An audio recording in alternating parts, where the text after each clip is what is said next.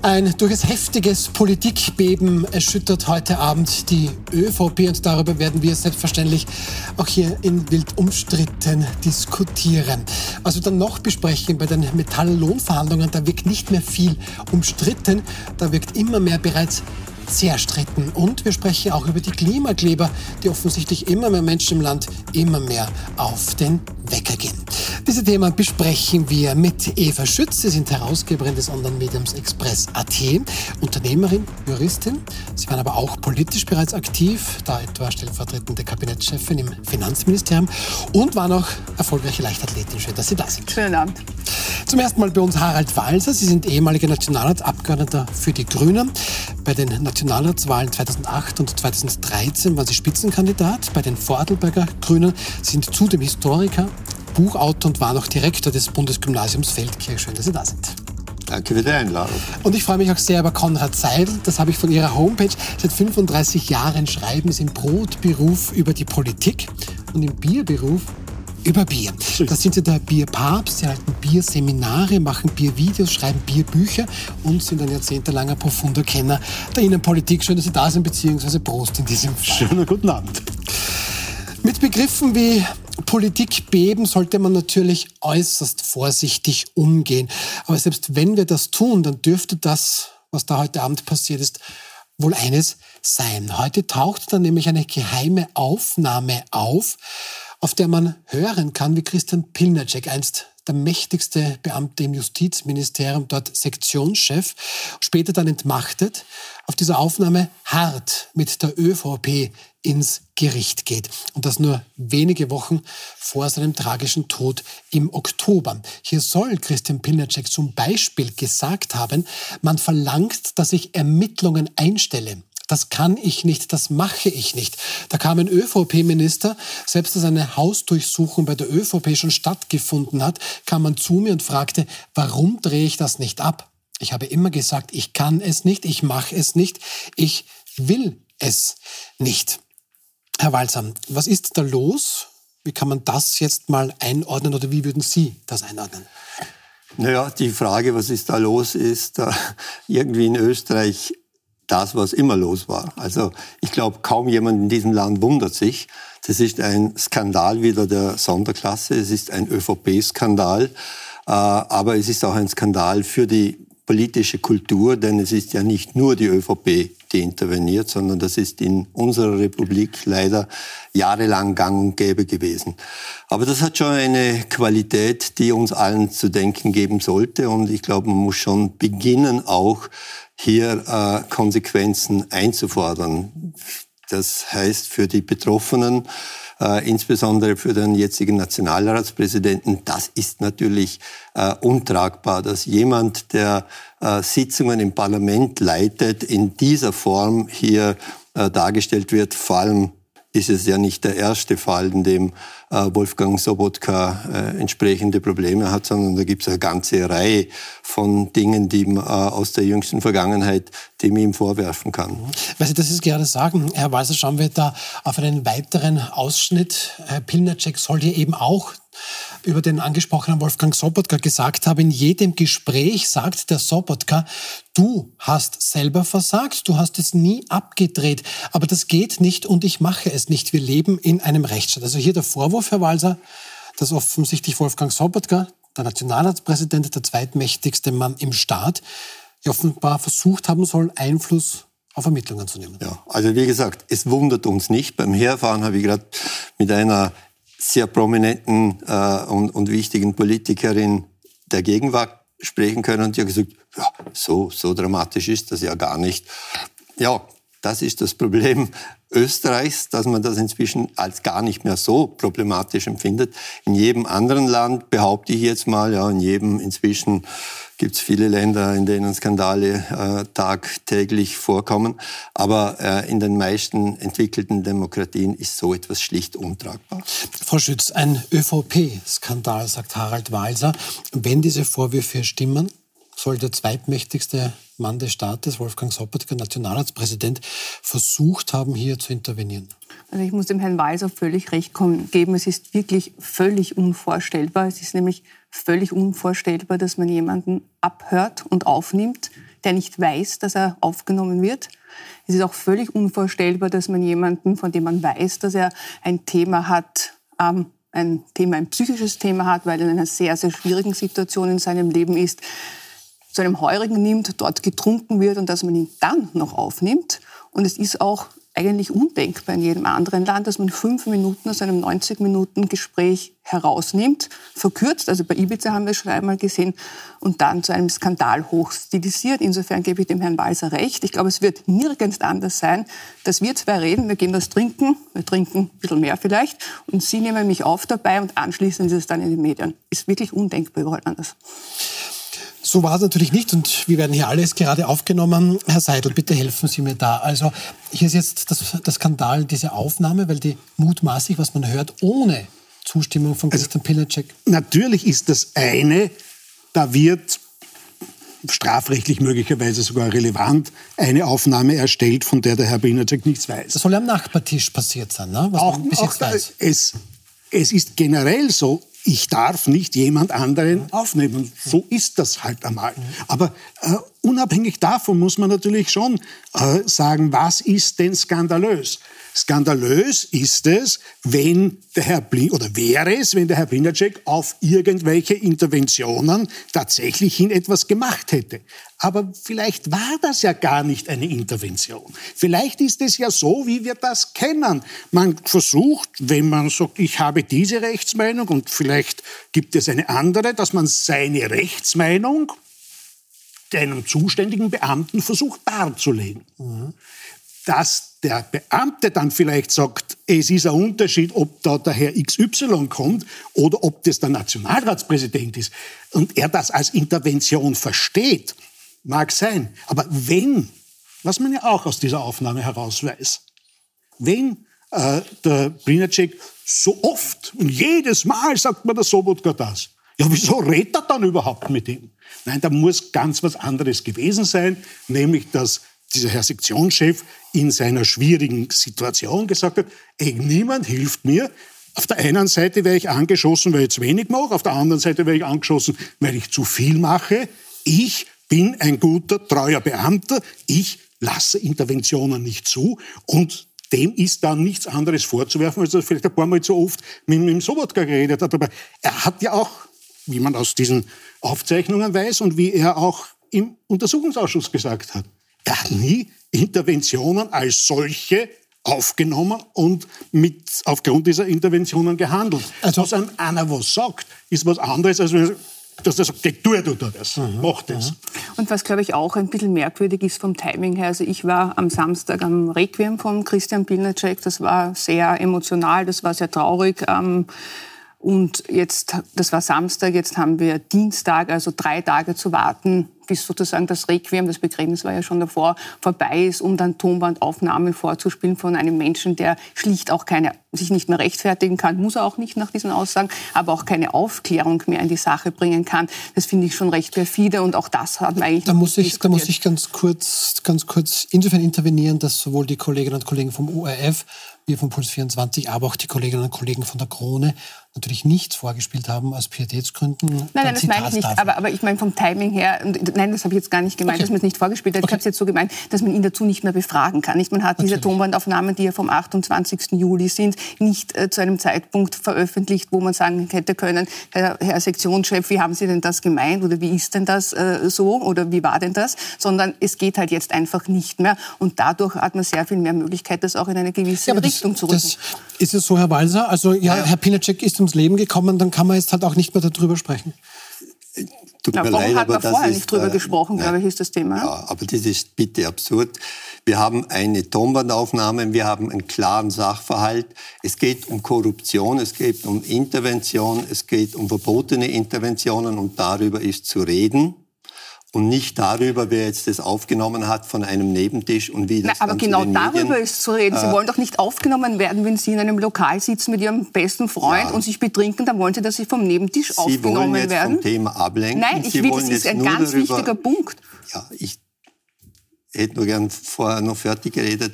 Es geht nicht darum, wie das zu den Medien gelangt ist. Es geht auch nicht darum, wer das wann aufgenommen hat, sondern es geht um den Inhalt. Aber Und genau darum geht es in einem Rechtsstaat, wie das zustande gekommen ist. Intervention. Und wir haben einen Nationalratspräsidenten, bei dem das ja nicht das erste Mal der Fall ist. Es gibt ja eine ganze Reihe von Vorwürfen. Immer wieder steht Wolfgang Sobotka im Brennpunkt. Er hat, äh, immer wieder, wenn es Probleme gibt, fällt er übrigens die Treppe hinauf. Er war Landesrat, hat eine Milliarde äh, verspekuliert oder mit, äh, war jedenfalls politisch verantwortlich von Wohnbaugeldern in Niederösterreich. Was tut man? Man befördert ihn zum Innenminister. Da gibt es äh, einen Skandal nach dem anderen. Äh, allein die Asylproblematik äh, wäre da zu nennen und andere Punkte auch. Was tut man? Man befördert ihn zum Nationalratspräsidenten. Und jetzt möchte ich nicht mit dem goldenen Klavier anfangen, sondern mit, mit Dingen, die er im Nationalrat gemacht hat. Er ist nicht mehr in der Lage, objektiv eine Sitzung zu leiten. Und dieser Skandal ist ein ÖVP-Skandal, einer von vielen. ÖVP-Skandalen, die wir in den letzten Jahren zu ertragen hatten. Und diese Republik muss endlich befreit werden davon. Aber das bedeutet dann, Herr Seidel, das wäre Rücktritt von Herrn Sobotka. wenn man ein politischer Mitbewerber ist, was ja die politischen Mitbewerber äh, der ÖVP getan haben, es war, waren die Neos, die sofort gesagt, er muss jetzt gehen. Und äh, ich kann mir vorstellen, dass es viele Leute gibt, die sagen, naja, jetzt haben wir den Sobotka. Es wird ihm ja, wie Sie richtig sagen, seit Jahrzehnten immer wieder was angehängt und es ist nie was hängen geblieben. Aber Herr Walser, ist das jetzt so? Ja, Ist das, und, und daher, daher muss man sagen, äh, der Wolfgang Sobotka hat eine ziemlich dicke Haut. Und er wird auch aus dem wahrscheinlich ziemlich unbeschadet hervorgehen. Die, die ihn nicht mögen, werden ihn weiter nicht mögen. Herr Walser, mögen Sie Herrn Sobotka? Wie, wie denken Sie, müsste, müsste das jetzt ausgehen? Sollte Wolfgang Sobotka zurücktreten? Es ist überhaupt keine Frage, er muss zurücktreten. Und es ist keine Frage von mögen und von nicht mögen, sondern es ist eine Frage des politischen Anstands. Und wenn Sie sagen, es ist nichts hängen geblieben, die ÖVP versucht seit Jahren nicht die Korruption zu bekämpfen, sondern die äh, Wirtschafts- und Korruptionsstaatsanwaltschaft. Die ÖVP versucht seit Jahren zu verhindern, dass genau untersucht wird, was da an Korruption da ist. Und wir haben inzwischen x ÖVP, ehemalige Minister, Landesräte, die rechtskräftig verurteilt sind. Und dann haben wir noch den Herrn Grasser, der äh, ja, vor Gericht steht. Wir kennen alle diese Geschichten. Wir haben viele Also- Verfahren, bei denen die Wirtschafts- und Korruptionsstaatsanwaltschaft an die Wand gefahren ist mit ihren äh, zum Teil sehr dubiosen Ermittlungen. Ich verstehe, dass wenn ich ein Staatsanwalt wäre, bin ich ja auch in der Situation, dass mir vielleicht vorgeworfen wird, dass ich zu wenig tue. Daher muss die Wirtschafts- und Korruptionsstaatsanwaltschaft manche Ermittlungen machen. Aber dass sie mit vielen nicht im Recht war, hat sich halt auch Aber gezeigt. darf ich da noch zurück zu? aber bitte nur Und dafür dauert es mir dubiose relativ lang. Ne? Ermittlungen, Teil, immer. dubiose Ermittlungen, das weise ich zurück. Das ist, sind ganz solide Juristen, die dort ihren Job machen und die diesen Job bitte machen sollten, ohne dass wir uns ständig einmischen von Seiten der Politik oder der Öffentlichkeit. Die sollen arbeiten können. Und sie können nicht in Ruhe arbeiten. Und wenn Sie soweit sind, eine Anklage zu erheben nach Vorwürfen, Sie sind verpflichtet, diese Vorwürfe zu prüfen. Und wenn die Gerichte sagen, das reicht nicht für eine Anklage, dann ist es nicht in den Sand gesetzt, sondern es ist eine notwendige Untersuchung gemacht worden und der Rechtsstaat hat funktioniert.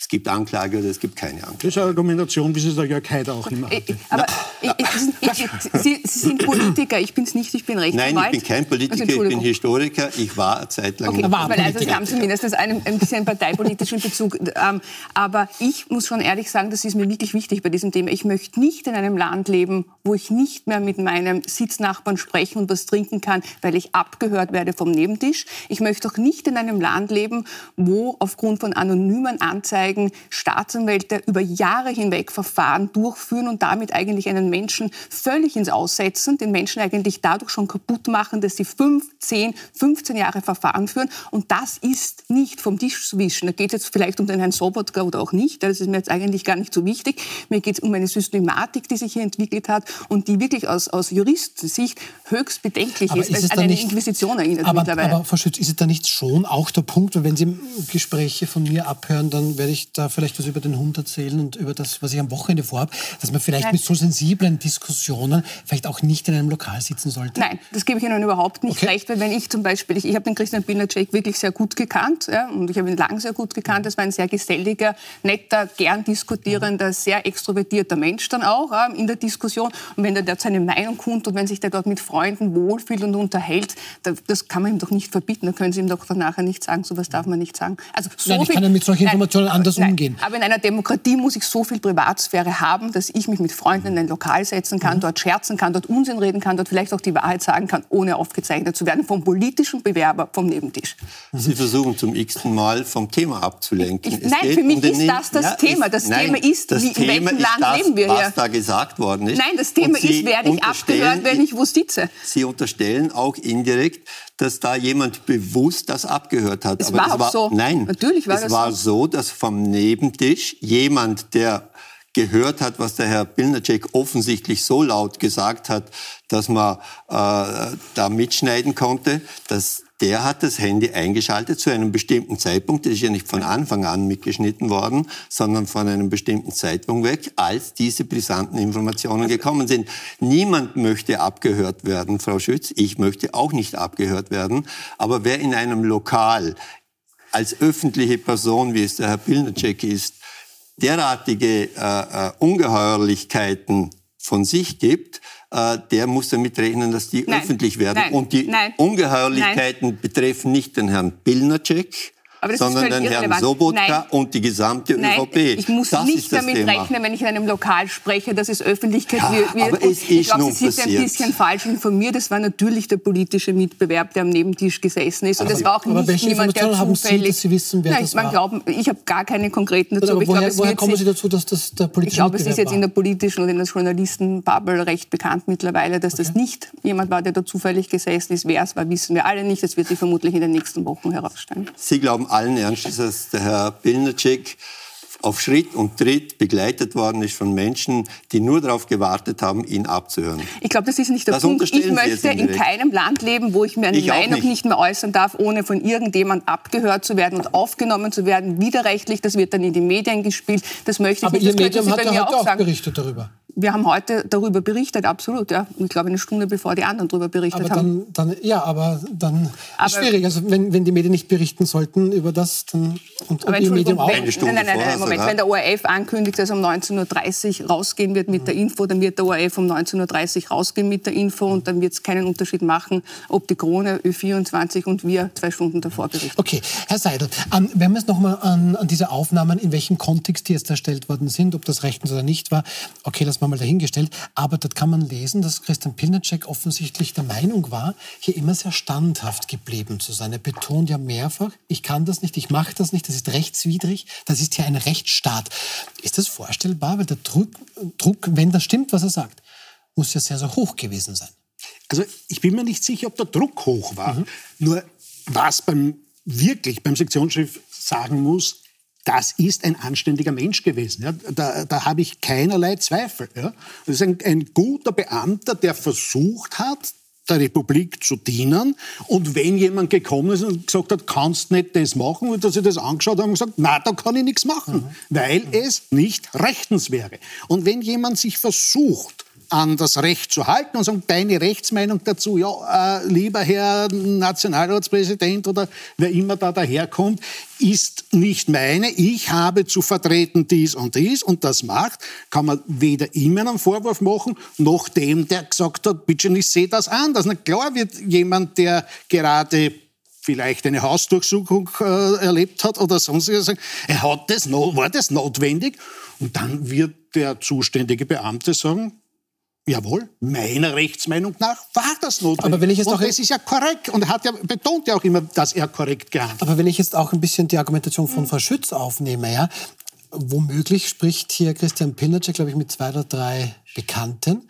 Da spricht man schon anders. Also da spreche ich jetzt logischerweise anders als jetzt meinetwegen vor Gericht oder vor einem, ja. vor einem politischen Mitbewerb. Ähm, dass Herr Pilnacek logischerweise davon ausgeht, dass Herr Pilnacek alles richtig macht, das ist menschlich. Und jetzt ist womöglich der Kontext aber das Problem, weil der ja fehlt. Na, der Kontext ist ja offenbar, dass er sich in dem Gespräch darüber beklagt, dass die ÖVP zu ihm so böse ist. Mhm. das, das ist ja das, was okay. herauskommt. Äh, diese ÖVP, mir hilft es nicht, wenn ich angeschossen bin, aber wir sagen es immer, ich hätte das vielleicht anders machen sollen. Ja, aber, Na, das, ja. wird, das wird seine Aufregung gewesen sein und da wird er vielleicht auch Aussagen getätigt haben, die nicht hundertprozentig mit dem übereinstimmen, was er unter Wahrheitspflicht im Ausschuss gesagt das hat. Das müsste man eben hier auch nochmal einrechnen. Das ist ja wichtig. Herr Walser, Gespräche dahingehend könnte es aber auch in diesem Gespräch gegeben haben, ähm, ebenfalls aus dieser Tonbandaufnahme ähm, soll Christian Pilnacek gesagt haben, als ich sagte, da tut ihr auch was für meine Unterstützung? Fragezeichen.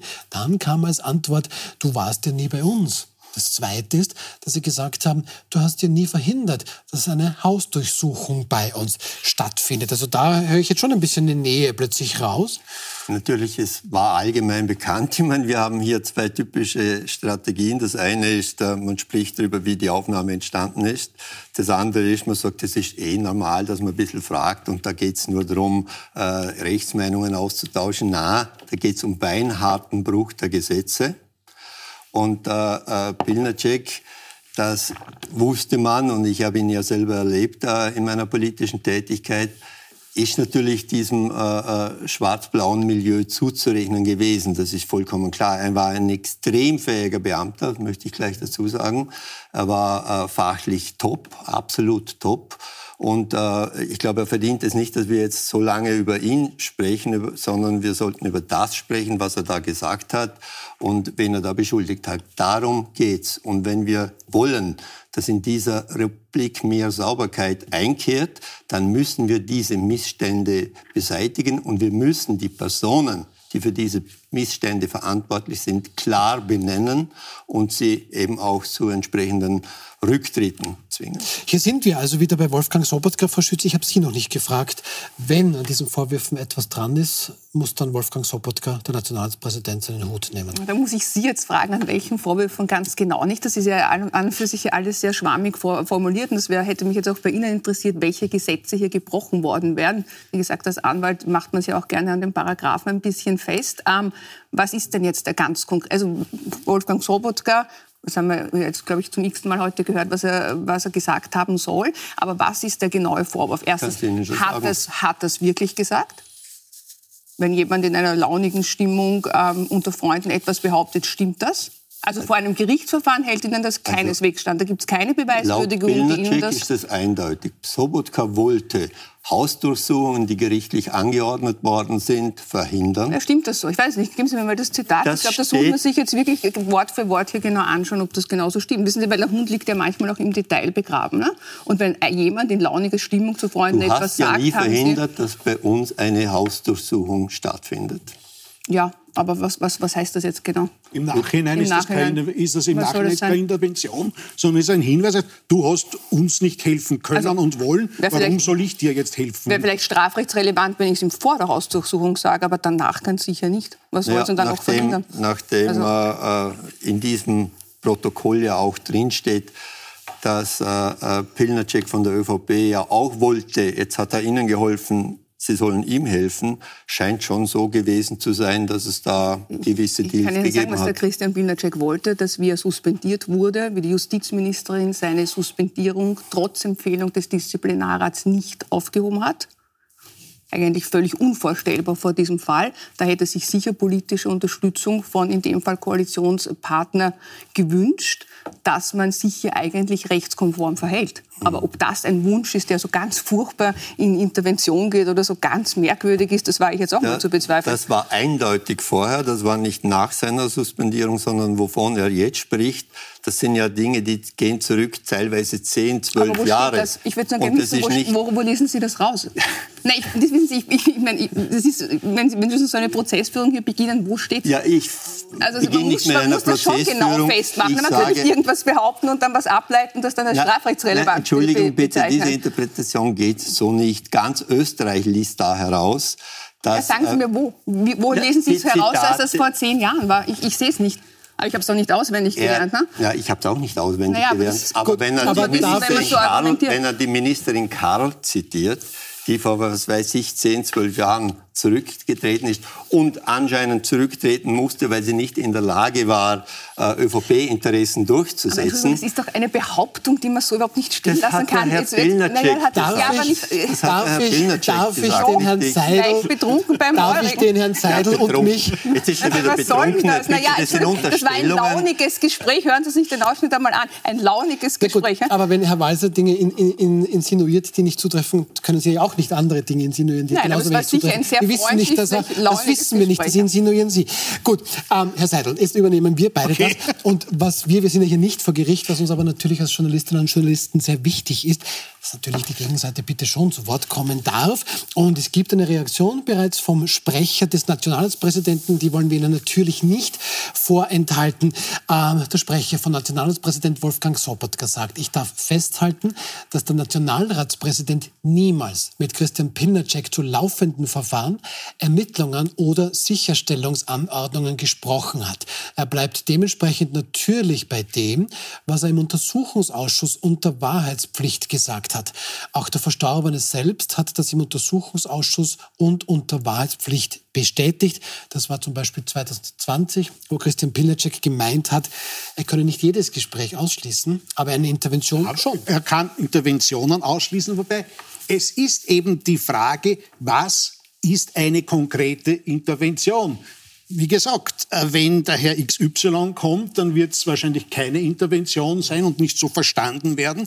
Äh, der kommt vielleicht gar nicht durch bis zum Herrn Plinacek, äh, während der, der Nationalratspräsident als jemand, der hoher Repräsentant der Republik ist, wahrscheinlich schon. Wann der anruft, wird vielleicht der Sektionschef abheben und sagen, ja, ich kann da nicht helfen, ich kann da nicht helfen. Was immer bei euch los ist, das ist die Sache, die die Justiz ja. zu behandeln hat. Äh, okay. Und er kann und will nicht helfen und das sagt er ja auch. Aber in, dann, in, in den, dann stellt sich mir die Frage, ähm, cui bono?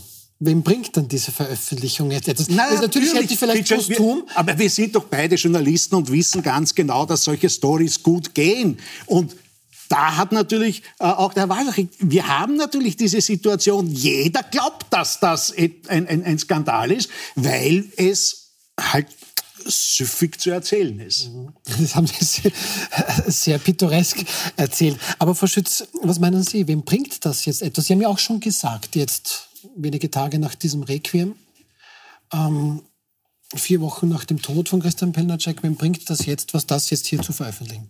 Na gut, es bringt wahrscheinlich, es bringt jedenfalls gut und es wird ja schon mit dem Ibiza-Skandal verglichen und dann gibt es eine Sondersendung und eine Hauptsendung und noch 100 Sendungen zu dem Thema. Es füllt mal sozusagen die Zeit. Und auf der anderen Seite wird es vermutlich sich politisch äh, dahingehend, äh, man hat das jetzt auch schon bei Ihren Ausführungen äh, gemerkt, richten, dass man äh, Wolfgang Sobotka dazu versuchen wird, dazu zu zwingen, als Nationalratspräsident zurückzutreten. Das wird wahrscheinlich nicht gelingen, weil Herr Sobotka hat schon ganz andere Dinge überstanden als das, aber immerhin, man wird ein bisschen politischen Druck aufbauen auf Wolfgang Sobotka. Beziehungsweise scheint die ÖVP da jetzt auch schon in die ja, Gegenoffensive zu gehen.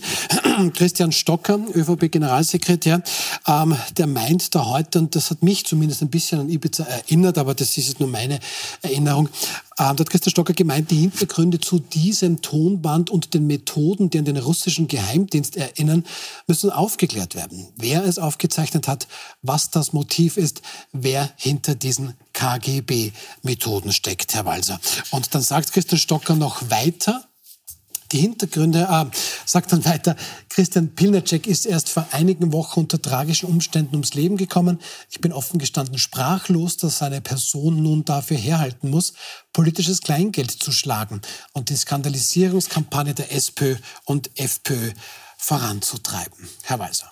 Ja, also Christian Pilnacek kommt in diesem Video, in diesem Audio-Mitschnitt ja sehr gut weg, weil er sagt ja, ich habe da vieles verhindert und die ÖVP wollte und ich habe dagegen gekämpft.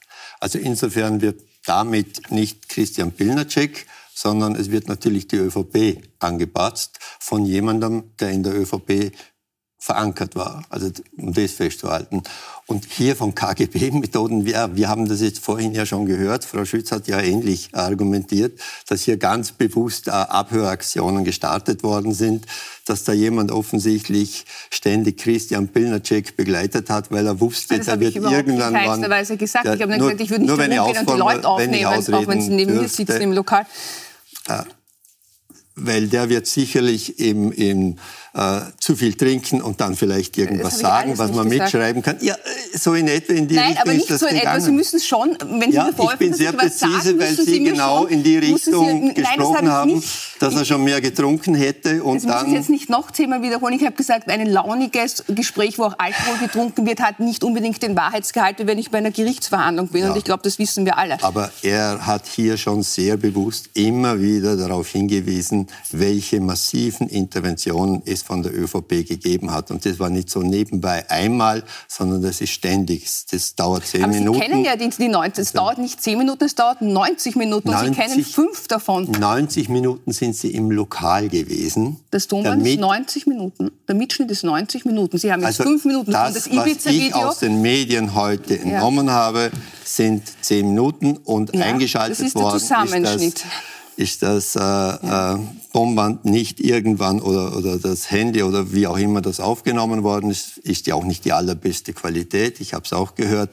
Äh, ist es ja also, äh, mittendrin. Also von daher äh, also, hat jemand, und so wurde das kolportiert, auch von Journalisten, hat jemand, hoppla, was reden die da drüben?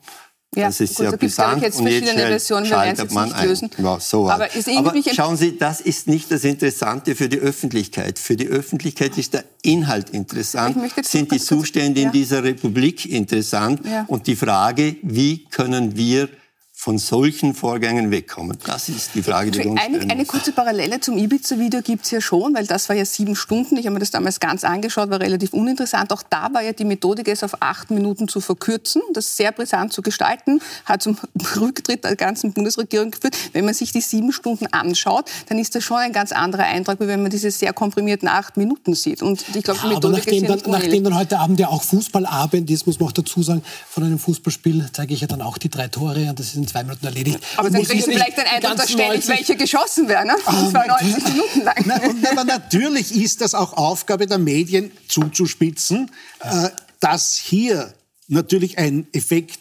eintritt, den ich für den problematischsten halte, ist, dass so getan wird, als wäre das, äh, als wäre die gesamte Justiz korrupt und es könnte man äh, auf Zuruf etwas erreichen. Dem widerspricht allerdings der Herr Sektionschef. Also, Aber es hilft ja eh nichts, was hinter Herr Seidel, dürfen wir bitte bei diesem Punkt bleiben? Das ist ein hochspannender, wie die Medien sich da jetzt bewegen. Ähm, weil da gibt es noch einiges, das wir ansprechen müssten. Wir sind gleich wieder zurück nach einer kurzen Pause. Bleiben Sie unbedingt bei uns.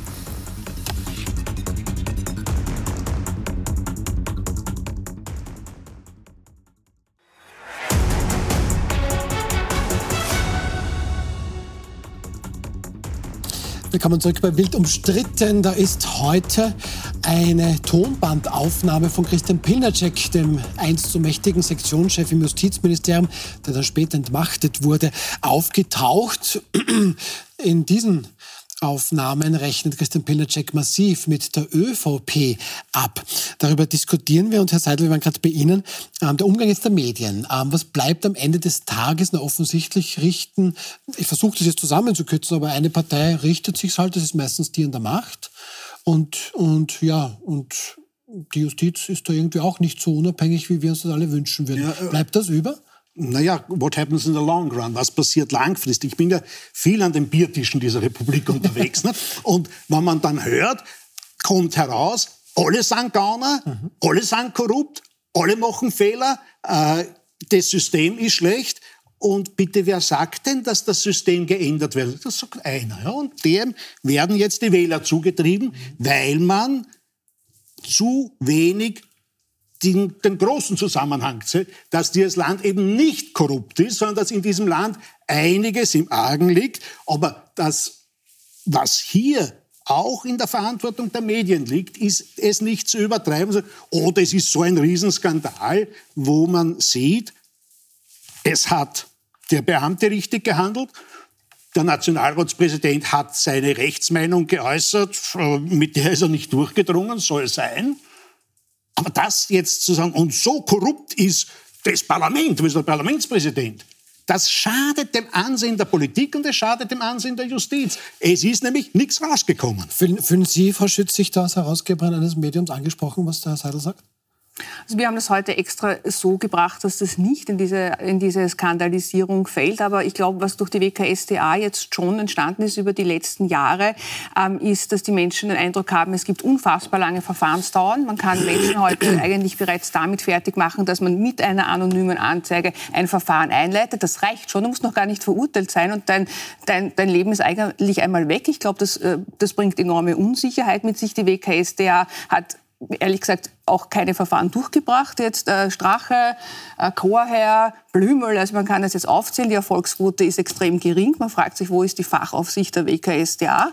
Also ich glaube schon, dass das eine große Verunsicherung ist, weil wenn Sie, und man muss man auch sagen, es sind ja nicht nur prominente Menschen sozusagen beschuldigt, ein Verfahren der WKSDA. Die WKSDA hat seit ihrem Bestehen 11.000 Hausdurchsuchungen durchgeführt. Ne? Das sind jetzt nicht nur die ganz Prominenten, das ist schon eine ganz, ganz große Anzahl. Also ich glaube schon, dass, die, dass sich da ein Bedrohungsszenario auftut, wo man eigentlich nicht sicher sein kann, gibt es eine anonyme Anzeige gegen mich? Wird dann ermittelt gegen mich? Wie lang wird ermittelt gegen mich? Und was kommt dann raus am Schluss? Und was kostet mich das? Und was kostet mich das? Das kommt auch noch dazu. Kostet das Leben möglicherweise. Also gut, da ist dann wichtig, weil wir da auch schon Zuschriften bekommen haben, die Verurteilungsquote der WKStA liegt in etwa bei zwei Drittel, also so schlecht, wie wir alle ja, tun, ist sie da auch nicht nein, immer. Nein, aber es wird wahnsinnig wenig angeklagt, dass die WKStA ähm, verfolgt, weil nämlich ähm, entschieden wird, dass es nicht reicht für überhaupt mhm. für eine Anklage. Okay, ähm, Herr Walser, das klingt nicht gut, da sollten wir nicht eigentlich über Wolfgang Sobotka sprechen, also über die WKStA. Ja. Aber wie sehen Sie auch dieses Medienthema und die Justiz ist jetzt auch böse? Ich darf jetzt beiden äh, recht geben.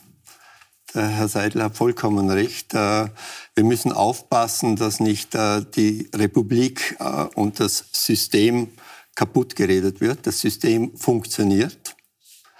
Aber die WKSDA, Frau Schütz, die leistet hervorragende Arbeit. Die Verurteilungsquote, Sie haben es dankenswerterweise äh, korrigiert, ist hoch. Und die Arbeit der WKSDA ist in ihrer Bedeutung für, die, für, die, für das Klima in dieser Republik gar nicht zu überschätzen. Das ist enorm wichtig. Und äh, ich glaube, wir sind alle gut beraten, diese Arbeit äh, äh, zu unterstützen und äh, nicht äh, die, die, der WKSDA ständig äh, politische Motive ja. zu unterstellen. Früher war es ja so, dass die SPÖ unterstellt hat, die machen ÖVP-Politik. Jetzt macht, sagt die ÖVP, die machen SPÖ-Politik. Nein, die WKS schützt, ja, schützt den Rechtsstaat. Und diese, die Aufklärung in diesen Dingen, die ist enorm wichtig und das sollten wir unterstützen. Da würde mich Ihre Meinung interessieren zu den Verfahrensdauern. Ich glaube, ich sind im Schnitt da, die Verfahrensdauer der WKSDA ja. bei 7,5 Jahren. Das ist ein relativ mhm. langer Zeitraum. Wie kann man das argumentieren, dass ich genau. siebeneinhalb Jahre in einem Verfahren involviert bin und eigentlich keine, also in meinem Fortkommen ganz massiv behindert bin. Hm. Ist, ja. Das war der Punkt, wo ich, Ihnen recht, also wo ich Ihnen recht geben wollte. Da geben Sie sich einander auch mal recht, ne? Schauen. Die, die, okay. die, die, Verfahren dauern insgesamt zu lange und es äh, ist ja auch jetzt in, in, in Arbeit, dass wir hier endlich äh, zu kürzeren Verfahren kommen. Das beginnt schon bei den äh, Asylverfahren, die einfach viel hm. zu lange dauern und wo wir viel früher Entscheidungen brauchen. Also Ibiza zum Beispiel nicht, ist jetzt seit 2019 kein Verfahrensschritt. Also was kommt raus? Also das weiß niemand. Es ist nicht mal ansatzweise, dass sich hier ja, Man ein, weiß schon, ein, dass bei einigen Dingen nichts rausgekommen ja, das weiß man, aber es, es, das Ende ist jetzt nicht absehbar. Es ist jetzt nicht so, dass man sagt, okay, das wird sich jetzt im nächsten halben Jahr erledigen. Also vier Jahre mit Ergebnis null. Und da könnte ich Ihnen jetzt, ich weiß nicht was, alles aufzählen. Und ich finde, das ist bedenklich in einem Rechtsstaat. Ja. Okay, ähm, ja? Na, das hängt natürlich damit zusammen, dass Betroffene äh, alle Rechtsmittel einlegen, die, sie, die es gibt. Das ist auch steht, ist ihr Recht, steht das können sie so machen, das steht ihnen zu. Aber da muss man schauen, dass wir schneller vorwärts kommen. Und da hat die WKSDA leider zu wenig Mitarbeiterinnen und Mitarbeiter ja. und nicht zu viel. Das ist klar und ich glaube, das äh, ist jetzt auch äh, in der Pipeline, dass das geändert wird. Äh, und da mehr Mitarbeiterinnen Aber eine Mitarbeiter abschließende Frage noch, lieber Herr Seidel, Wolfgang Sobotka, sakrosankt. Da wird es vielleicht ein bisschen Wellen geben rund um ihn wieder einmal, aber der schaut dann kurze Zeit später wieder aufs glatte Meer. So wie ich ihn kenne, steht er das einfach durch. Mhm. Und äh, ja, natürlich ist das unangenehm, aber ich glaube, rechtlich ist ihm nichts vorzuwerfen. Politisch mhm. kann man sagen, ist es klug, die eigene Partei hängen zu lassen. So, ich kenne ja den Herrn Blinacek gar nicht, mit dem, mit dem rede ich gar nicht. Äh, oder zu sagen, na ja, bitteschön, wie siehst du das oder wie sehen Sie das? Wie könnte man das denn vielleicht besser machen? Und wenn der Sektionschef sagt, ich sehe es so, wie es gemacht wird, damit ist die Sache beendet, ist die Sache beendet. Ja. Gut. Einsprüche? Hier Nein, keine kein Einspruch. bei Ihnen? Nein. Äh, also auch, auch Sie also, denken, dass Sobotka äh, das übersteht? Naja, äh, ich glaube, alle politischen Gegner der ÖVP äh, müssen froh sein, wenn er das übersteht, weil Sobotka matcht sich seit Monaten mit äh, Kickel im OGN-Vertrauensindex um, um den letzten Platz. Also er tut der ÖVP nicht gut. Politisch gesehen soll er bleiben, das tut der ÖVP nicht gut. Aber, aber, aber für die Situation in dieser Republik wäre es gut, wenn sich die bürgerlichen Kreise in der ÖVP, die gibt's noch, die äh, durchsetzen und sagen, lieber Wolfgang, jetzt ist Zeit. Adieu. Wir werden jedenfalls darüber berichten. Danke mal für den Moment für dieses Thema. Wir schauen gleich zum nächsten. Seit 25 Jahren schon ist bei den Metallern nicht mehr so lange und auch nicht mehr so erfolglos verhandelt worden wie aktuell. Auch die siebte Verhandlungsrunde, Sie haben das mitbekommen, ist ohne Ergebnis zu Ende gekommen. Heute Nachmittag um 14 Uhr bereits haben die Beschäftigten der Föst am Standort Linz die Arbeit niedergelegt für zumindest 24 Stunden, wie Sie jetzt mal sagen. Ebenso die Föst-Kollegen im steirischen Kindberg. Da werden dann morgen noch einige auch dazu stoßen. Die gegenseitigen Angebote liegen nach wie vor stark auseinander. Schauen Sie sich das an, dass die Gewerkschaften 11,6 Prozent wollten das wissen Sie. Die sind doch lange nicht runtergegangen von dieser Forderung. Gestern hat man dann auf 10,6, dass sich quasi ein bisschen bewegt. Die Arbeitgeber auf der anderen Seite sagen, du, wir können euch 6% ähm, Erhöhung geben plus 1200 Euro in Form einer Einmalzahlung, aber im Gegenzug Überstundenzuschläge halbieren, mehr Arbeitszuschlag bei Teilzeitbeschäftigten abschaffen. Frau Schütz, Sie sind Unternehmerin. Wie muss ein Gewerkschafter drauf sein, dass er diesem Angebot zustimmt? Ja, das ist jetzt, glaube ich, auch so ein Verhandlungsgeplänkel ein bisschen, ja, dass jetzt mal auf der Arbeitgeberseite auch, auch, auch Einschnitte verlangt werden. Aber ähm, was mir fehlt in diesem Tauziehen und Prozente und so weiter, ist, ist das gemeinsame Ganze. Weil worum es ja eigentlich geht, ist ja der Wirtschaftsstandort Österreich. Die Metaller haben seit 2005 einen Reallohnzuwachs von 12 Prozent in etwa gehabt. Sie sind äh, bei der Entlohnung weit über den Kollektivverträgen. Ähm, der Kaufkraftverlust hält sich ebenfalls in Grenzen. Man hat durch diese sehr vielen Einmalzahlungen die Inflation entsprechend befeuert. Das wissen auch die Gewerkschafter, dass dieses System der Einmalzahlungen natürlich in einen liquiden Markt noch mehr Liquidität zu pumpen, die Inflation wohl befeuert hat, die Kaufkraft aber nicht unbedingt geschmälert hat. Und man müsste sich, glaube ich, hier überlegen, wie man den Wirtschaftsstandort entsprechend attraktiv halten kann, weil ähm, ansonsten wird es halt Arbeitslose geben. Es wird nichts mehr zu verteilen geben. Dann müssen sie sich auch nicht mehr streiten, wer es bekommt.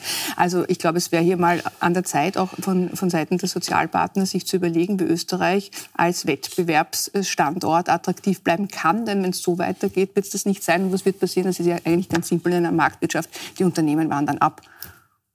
Herr Seidel hat energisch den Kopf geschüttelt. Ja, na, also natürlich muss man sich um den Wirtschaftsstandort immer Gedanken machen. Aber wir sehen und zwar nicht nur in dieser Metallerrunde, sondern ich habe ja lange Kollektivverträge mitverhandelt äh, im Medienbereich, wo wir gesehen haben, dass schon vor zehn Jahren äh, uns die Unternehmer massiv unsere Journalistenkollektivverträge zusammenstreichen äh, wollten. Und wir haben bei einigen Punkten nachgegeben.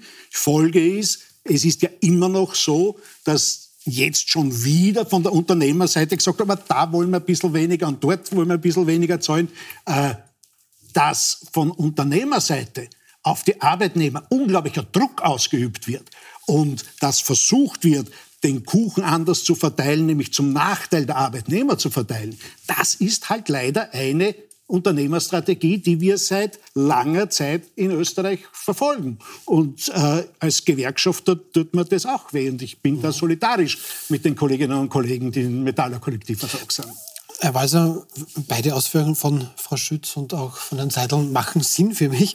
Wo schlägt bei Ihnen das Pendel aus? Also jetzt auf den Produktionsstandort achten oder ähm, lieber nicht den kleinen Finger hergeben, weil sonst ist bald die ganze Hand man, weg. Man muss auf den Produktionsstandort achten und genau deshalb ist es wichtig, äh, dass die Metallergewerkschaft klar Position behält jetzt mhm. und ihre Forderungen auch größtenteils zumindest durchsetzt, weil die Schere zwischen Reich und Arm in dieser Republik, die geht seit Jahren massiv auseinander. Ja, die Metaller massiv. verdienen ja ganz gut im ja, Vergleich. Im Verhältnis. Im Verhältnis, Im Verhältnis ist immer alles ein, eine Frage des Verhältnisses.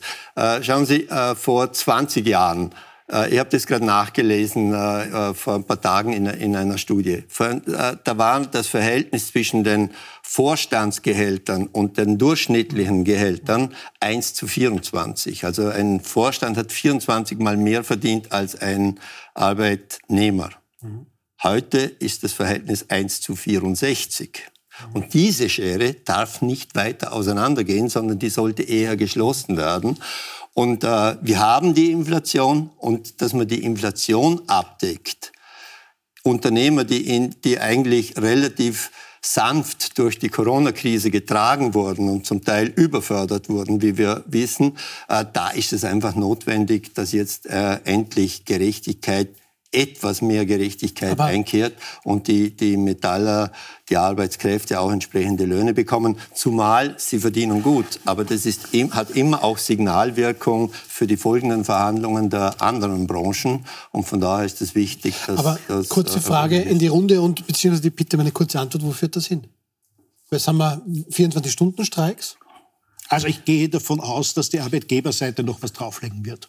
Das geht nicht. Anders. Also was, was mich da so ein bisschen an diesen, an diesen Ausführungen stört, das ist so der böse Unternehmer, der saugt da die Leute auf, bis aufs Blut, bereichert sich bis zum Umfallen. Also ich darf Ihnen sagen, jetzt aus meiner Arbeitgebersicht, gerade im Medienbereich, es kämpfen alle ums Überleben. Wir saugen gar niemanden aus. Ich freue mich, wenn es meinen Mitarbeitern gut geht. Ich freue mich, wenn sie bei mir bleiben. Ich freue mich, wenn ich sie zufrieden machen kann. Ich freue mich auch, wenn ich ihnen eine Lohnerhöhung geben kann. Nur mit den äh, Lohnnebenkosten etc. kostet mich die halt 60 äh, Prozent mehr als, der, als, als, als dort bei ihm ankommen kein Taschentuch, das Ihnen Nein, nein, aber also ich, ich, ich möchte mich überhaupt nicht bereichern. Ich glaube, dass sehr viele Arbeit, Arbeitgeber jetzt nicht die sind, die sich auf Kosten ihrer Angestellten bereichern möchten. Und außerdem muss ich Ihnen schon sagen, wir haben ja einen Markt, der zurzeit eigentlich, wo man um die Arbeitskräfte, nämlich um die guten Arbeitskräfte kämpft. Ja, man bietet denen viele Dinge. Und ich habe viele Vorstellungsgespräche gehabt, wo die gesagt haben, seien Sie mir nicht böse, äh, was können Sie mir bieten? Ich sage Ihnen jetzt gar nicht, was ich kann. Ja, das hatten wir jetzt in den letzten eineinhalb Jahren. Also ich glaube, dieser Klassenkampf hier zwischen Arbeit, also der eine saugt den anderen aus. Das ist echt überholt für 70er Jahre. Ja, aber Man es ist ein mal weg davon, oder? Es ist, es aber ist, es ist ein, Verteilungs ein Natürlich. Natürlich ist er naja, Es gibt einen Kuchen und es gibt zwei diametral gegenüberstehende Menschen, die den auch haben. Und wir wollen, dass der Kuchen wächst. Das ist ja ein Konsens. Eher, dass der ne? Kuchen größer machen, kriegen alle mehr. Ne? Es ist Aha, das ist eine ganz alte Verhandlungsregel. Kuchen go expand the pie und jeder ja, bekommt mehr davon. Das macht total Sinn, so wie Sie ja. sagen. Wenn es dann am Ende des Tages auch, auch für alle gut ist. Wenn die Verteilung stimmt. Wenn die Verteilung stimmt. Also erstmal den Kuchen gemeinsam größer okay. machen, Die Verteilung hat schon in den letzten Jahren nicht gestimmt. Und jetzt ist es Zeit, Schluss zu sagen. Die Deutschen hatten vor 20 Jahren eine ähnliche Entwicklung. Und da hat der gesamte Standort abgewirtschaftet. Der gesamte Standort, die Infrastruktur in Deutschland, alles äh, ist also auf einem wesentlich schlechteren Stand als zuvor. Und das hängt alles damit zusammen, dass diese Schere auseinandergeht. Und da müssen wir schauen, dass wir äh, das stoppen. Die Schere geht denn, überhaupt nicht auseinander. Das ist doch ein bisschen völliges jede Märchen, Studie was Sie jetzt erzählen. Aber, aber, Und wir müssen, wir müssen uns auch das ein bisschen im historischen Zusammenhang sehen. Das große Asset Österreichs war immer die Sozialpartnerschaft, war immer dieses kollektive äh, ähm, Verhandeln zwischen Arbeitnehmern und Arbeitgebern. War auch ein bisschen eine Hinterzimmerdiplomatie, das äh, muss nicht sein, aber es hat uns allen gut getan. Damit ist es leider auch vorbei. Und das, was wir jetzt haben, ist ein Klassenkampf von oben. Es sind Angriffe auf die Arbeitnehmerinnen und Arbeitnehmer. Von oben? Ja. Was ist ein Klassenkampf von Ein Klassenkampf von oben ist, dass man die Arbeitskräfte in den Betrieben nicht im entsprechenden Ausmaß am gemeinsam erwirtschafteten Kuchen beteiligt, sondern dass Das diejenigen, diejenigen immer mehr kriegen, äh, äh, die Und oben deswegen sind. werden die Reichen immer reicher und die Armen immer ärmer. Das Genau. aber, aber das stimmt doch einfach nicht. Nein, natürlich, aber das schauen Sie stimmt, sich aber sagen Sie mir doch eine ab. Zahl, aber das ist Machen doch Sie einfach nicht richtig. Ich, mach- ich habe den 24 Faktencheck schon gemacht. Faktencheck machen Puls und wird diese- 24, Sehen Sie mich da nicht einfach nicht richtig. Stimmt einfach nicht. Aber darf ich, darf ich noch abschließend, ähm, ich habe jetzt noch ein bisschen mehr als eine Minute und ich muss ja drei Themen hier durchkriegen, ganz schnell, ähm, Klimakleber. Ähm, ich frage das nur kurz in die Runde, Daumen nach oben, Daumen nach unten. Jetzt, jetzt haben die gestern da irgendwie Wien komplett lahmgelegt mit teilweise weinenden Müttern und, und, und angefressenen Autofahren. Machen diese Proteste so noch Sinn, ja oder nein? Fürs Klima bringt diese Klimakleberei so viel wie ein Regentanz, um das Wetter zu ändern. Na, das bringt gar nichts. Äh, Tatsache ist, äh, es werden diese Aktionen immer problematischer, auch ich meine, vor dem Parlament sich ankleben. In, äh, Das war heute Nacht in, in, in, in der Einbetonieren. Angeblich. Ja. in der Bannmeile. Ich meine, das ist wirklich eine Missachtung des Parlaments und der demokratischen Gepflogenheiten. Äh, Das sind wirklich Lausbuben, die das machen. Und Laus Mädels? Und Lausmädels. Ja, ja, Entschuldigung, Na, müsste, man müsste man gendern inzwischen. Frau Schütz, ja oder nein, macht das Sinn und nicht diese Hat, Proteste? glaube ich, viel Sinn gemacht, weil es sehr viel Aufmerksamkeit auf das Thema gelenkt hat. Man hat ein bisschen verabsäumt, die Forderungen entsprechend zu kommunizieren. Ich habe heute ein paar Leute gefragt, man weiß eigentlich nicht genau, was die Klimakleber möchten. Dieses Tempo 100 auf Autobahnen vielleicht noch, sonst ist nichts im Gedächtnis geblieben. Mittlerweile ist es kontraproduktiv. Okay, Herr Walser. Ich glaube, auch, dass, ich glaube auch, dass das sehr viel gebracht hat in der Vergangenheit. Ich glaube, dass jetzt die Zeit ist, die Strategie zu überdenken, Verbündete zu suchen, andere Formen äh, zu suchen. Aber ich glaube auch, dass ein großer Teil dessen, was die Klimakleber wollten und Kleberinnen, äh, inzwischen erreicht ist. Und äh, ich glaube, jetzt sollte man in eine neue Phase treten. Okay, dann, liebe letzte Generation, wenn ihr uns dazuhört, ähm, ich glaube, wir alle teilen das Thema und auch die Sorge, was unsere Zukunft betrifft. Aber vielleicht gibt es mal eine neue Strategie, wobei morgen wird es vielleicht wieder weitergehen. Ich bedanke mich sehr herzlich bei Eva Schütz. Herzlichen Dank Konrad Seidel, herzlichen Dank Harald Walser. Ähm, jetzt unbedingt dranbleiben, denn diese Causa Prima des heutigen Abends, die Causa Pinacek, die wird jetzt natürlich auch in Pro und Contra besprochen. Da begrüßt Puls 24 Infodirektorin Corinna Milborn unter anderem den ehemaligen Oberstaatsanwalt Georg Krakow und Krone-Journalist Erich Vogel. Ihm wurden ganz konkret diese Tonbandaufnahmen vor drei Wochen zugespielt. Also unbedingt dranbleiben.